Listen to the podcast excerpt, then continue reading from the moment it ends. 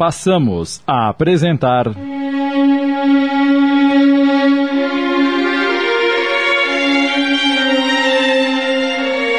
Cobaia de mim.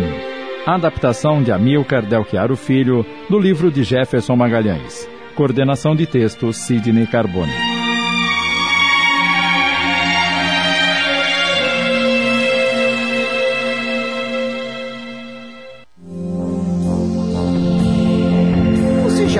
Esse pessoal de autoajuda dizer: você não é feliz porque não quer.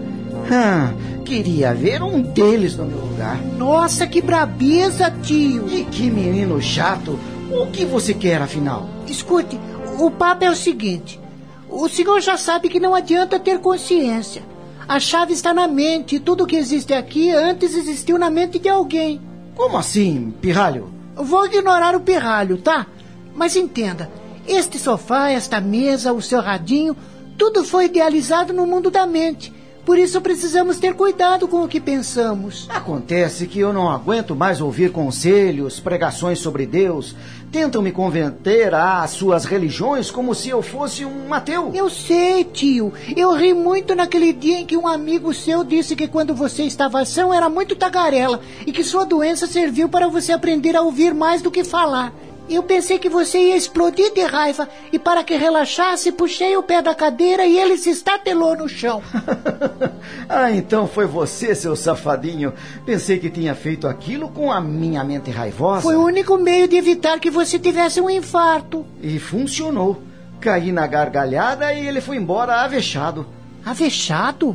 O que é isso? Significa envergonhado, humilhado. Ih, tio, isso é muito antigo. Marquinho, Estou querendo ir para Peruíbe. Você vai comigo? Claro que sim.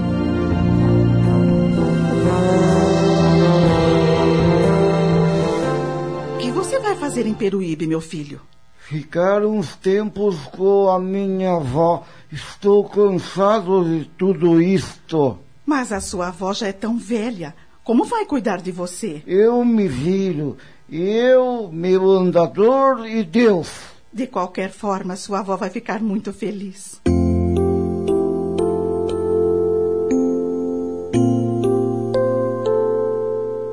Jefferson estava com sua autoestima ferida. Sentia muita vergonha do que aconteceu com a esposa.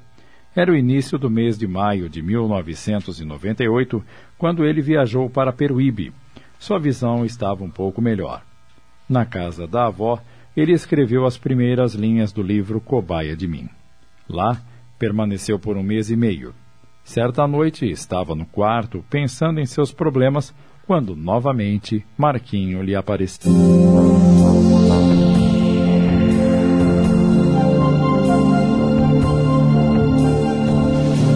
O que foi, tio? Está deprê de novo? Estava pensando. Conheci uma mulher tão linda Amei seu filho como se fosse meu. Conquistei a sua família e tudo se desvaneceu como bolhas de sabão. Você não vai deixar de amá-la, né? Amá-la? Sim, como gente, seu semelhante. Não havia pensado nisso. Você que acredita na reencarnação deve imaginar que vocês vêm reencarnando juntos há milênios. Precisa ter consciência de que hoje está aqui para crescer, evoluir, resgatar débitos antigos. Então você deve deduzir por lógica natural que nada se deu ao acaso. Será que antes de reencarnar você não teve uma prévia do que iria passar? Não teria você mesmo escolhido essa prova ou ainda passar por essa expiação? Jefferson refletiu profundamente e admirou a pureza e sabedoria daquele garoto. Será que esse menino é o fruto da minha imaginação? Ou seria a criança que os psicólogos dizem que temos dentro de nós? A criança que fomos um dia? Mas como essas palavras sábias nunca apareceram na minha mente? Como ele pode ter reflexões tão profundas se parece ter pouco mais de oito anos? De repente, o garoto lhe perguntou: Você está escrevendo um livro, não está? Sim. E vai demorar para ficar pronto? Acho que sim. Por quê? Você vai falar de mim nesse livro? Claro que sim. Você foi uma das melhores coisas que minha doença me proporcionou. Mas por que quer saber? É que eu gostaria de escrever uma mensagem no livro. Posso? Claro que pode. Então, tome. O menino entregou uma folha de papel escrita a Jefferson para que ele colocasse quase no final do livro. Depois perguntou: Você está muito magoado com sua esposa, não é? Ela me abandonou, não quer mais saber de mim. Ora, tio, mágoa significa má água, ou seja, água estragada, ruim, contaminada. Se essa água ficar depositada em seu coração, você vai adoecer mais do que está. Me responda uma pergunta. Por que somente eu posso te ver? Não sei, mas acho que porque o meu corpo não é igual ao seu. Mas não muda de assunto, não. Coloque-se no lugar de sua esposa.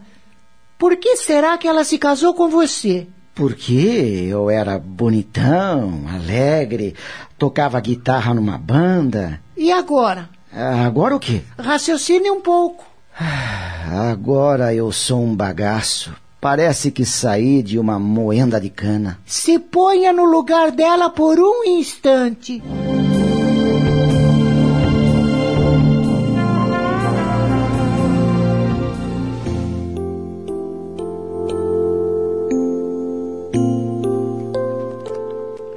Quando sentiu suas energias renovadas, Jefferson ligou para o irmão ir buscá-lo em Peruíbe. Ao chegar em casa, barbudo, Dona Neuza não conseguiu conter o riso. Nossa, filho, você tá parecendo Matusalém. É, mãe, nem eu sabia que a baba era tão cheia. Que bom que você voltou. Quais são as novidades? Infelizmente, as novidades não são boas. Marta enviou um documento para você assinar, a fim de providenciar o passaporte de sua filha Amanda. Eles viajam para os Estados Unidos dia 21. Deixa pra lá, mãe. Temos audiência no fórum dia 18 para assinarmos o divórcio. Tanto o pai de Marta como a irmã Regina sempre tiveram um bom relacionamento com Jefferson e não aprovavam a atitude dela. O divórcio foi assinado e Marta partiu com os filhos para os Estados Unidos. Deixe tudo nas mãos de Deus, meu filho. A senhora sabe que não sou de ficar chorando e resmungando, mas não vai ser fácil me acostumar com a ausência da minha família. Todos acham que sou forte, um lutador, mas não é bem assim. Sinto-me oco por dentro. Estamos apresentando Cobaia de Mim. Voltamos a apresentar Cobaia de Mim. Adaptação de Amilcar Delchiaro Filho, coordenação de texto Sidney Carbone.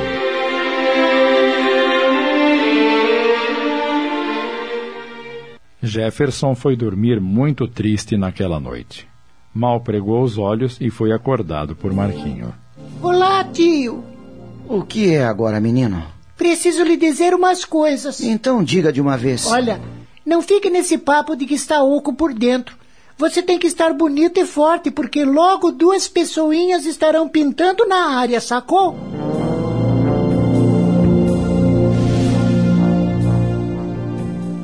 No dia seguinte, Jefferson acordou aliviado e disposto, com as forças revigoradas para sua nova realidade. Assim que a mãe entrou em seu quarto. Bom dia, mãe. Bom dia, querido. Dormiu bem? Muito bem. Eu tive um sonho um tanto estranho. E sonhou com o quê? Com um menino de mais ou menos oito anos de idade.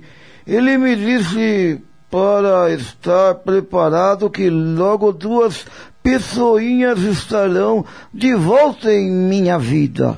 Ora, filho, e você não tem ideia de quem sejam? Não. Só podem ser os seus filhos que estarão de volta. Não, mãe. Isso é muito óbvio. Sinto que não são os meus filhos. Claro que são, Jeff. Não dou um mês para você voltar a ver seus filhos. A Marta não vai se acostumar a viver num país estranho.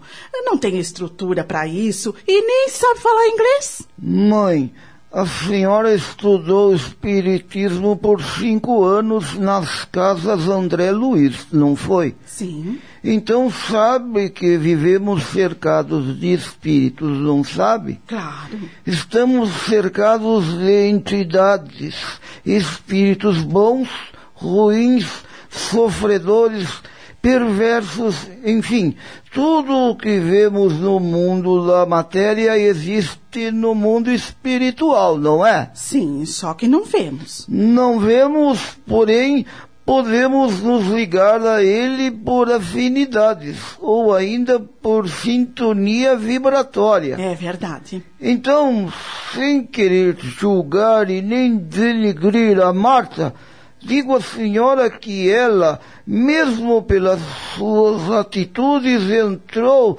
ou permanece em uma sintonia muito ruim, onde entidades malfazejas a dominam. Você acha?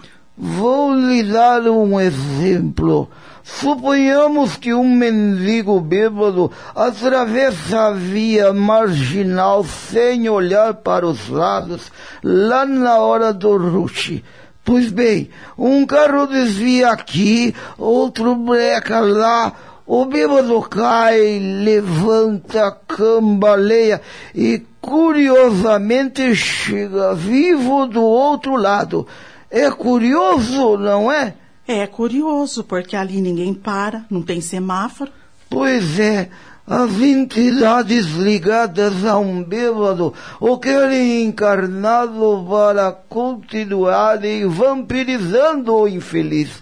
Logo os protegem do mesmo modo que um traficante protege seus subordinados. É, você tem razão. Veja bem, mãe, eu posso ter extrapolado no exemplo, mas a senhora há de convir que até o pai e a irmã da Marcia estão envergonhados com suas atitudes.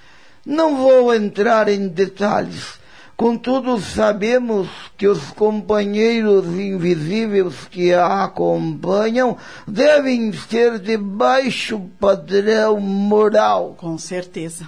No momento que ela passar a não atender às exigências dos convidados invisíveis, estes se afastarão magoados, o que aumentará mais a sua dívida. Me diga como ela, sem atender qualquer exigência, conseguiu o visto americano? Eu não havia pensado nisso. Até parece que não existem obstáculos para ela. Consegue tudo o que quer, mesmo que magoando a todos, usando os próprios filhos de escudo. Ah, meu Deus, Peço muito juízo para ela e proteção para aquelas crianças. Bem, mas vamos mudar de assunto. Isto, sinceramente, não me agrada. Entretanto, precisamos rezar por Marta e pelas crianças. Alguns anos se passaram.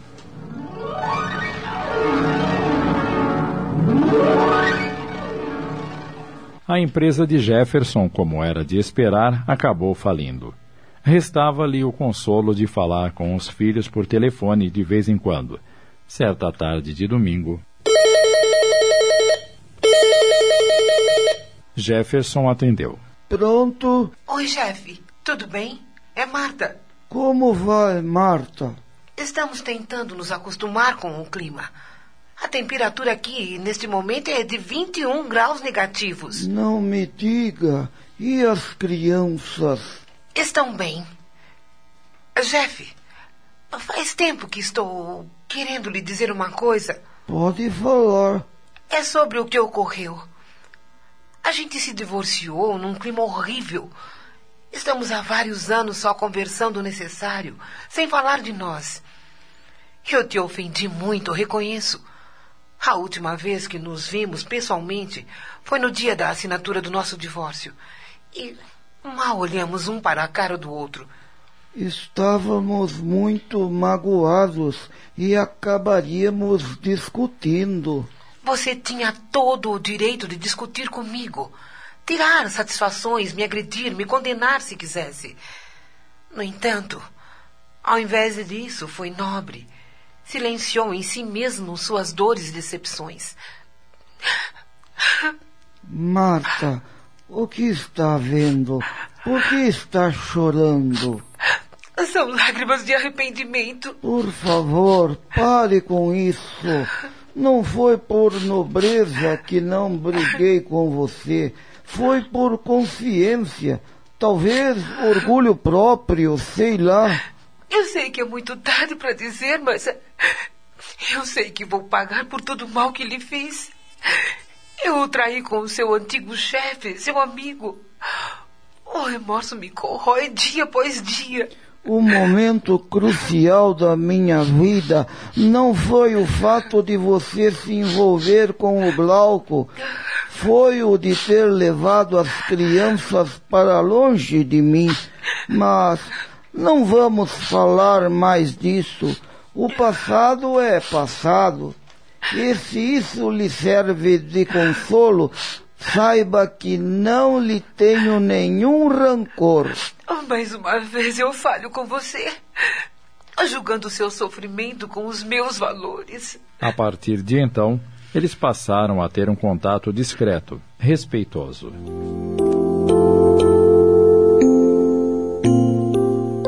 Jefferson, aos poucos, vai retomando sua vida.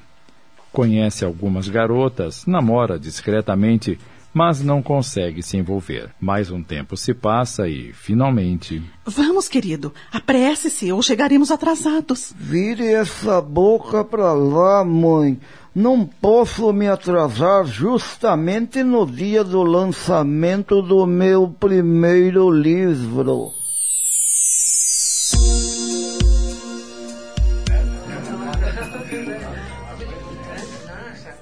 Horas depois, Jefferson, acompanhado de Dona Neuza, chega ao local do lançamento do seu primeiro livro, Cobaia de Mim, uma autobiografia, onde ele narra toda esta enriquecedora experiência.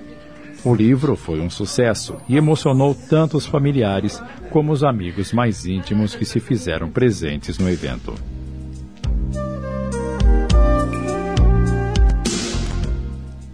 No dia seguinte. Quem diria, hein, meu filho? Você acabou virando escritor! pois é, dona Neuza. Já que não posso mais tocar guitarra, vou fazer uma coisa que posso e que me dá muito prazer: escrever. Acabamos de apresentar. Cobaia de Mim Minissérie em 10 capítulos. Adaptação de Amilcar Delchiaro Filho do livro de Jefferson Magalhães. Coordenação de texto Sidney Carbone.